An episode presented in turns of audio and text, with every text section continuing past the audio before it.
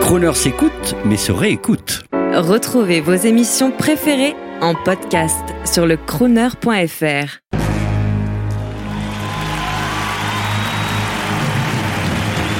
Crooner Attitude, Jean-Baptiste Tuzet.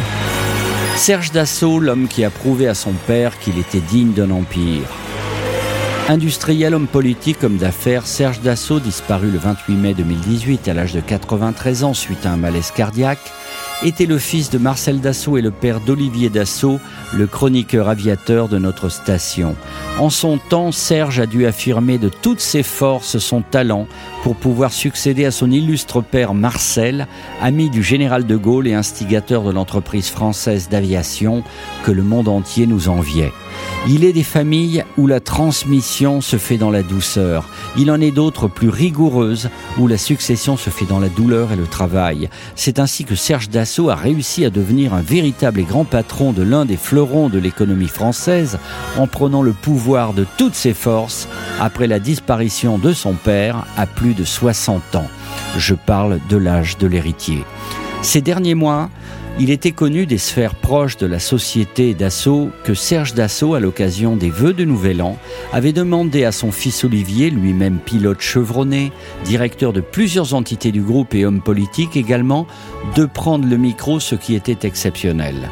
Comme un signe avant-coureur de cette transmission familiale toujours faite sous le signe du labeur et de la souffrance. Comme son propre père, Serge Dassault avait le sens de la récompense dans un esprit patriarcal qui pouvait être parfois mal interprété dans un contexte où la distribution d'un billet de banque devient un acte de corruption, alors que du temps de Marcel, on appelait tout simplement cela une étrenne.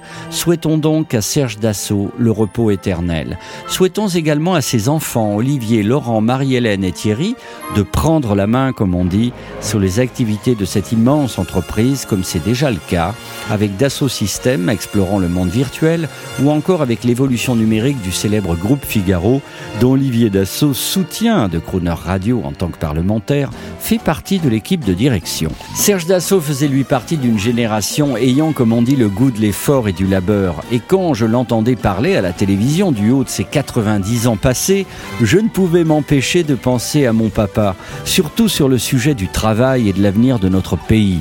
Papa, Arrête, les gens vont mal interpréter ce que tu dis. Tais-toi mon fils, tu n'y connais rien. Bon, ne nous disputons plus, mangeons le dessert et écoutons une belle chanson. Ite est.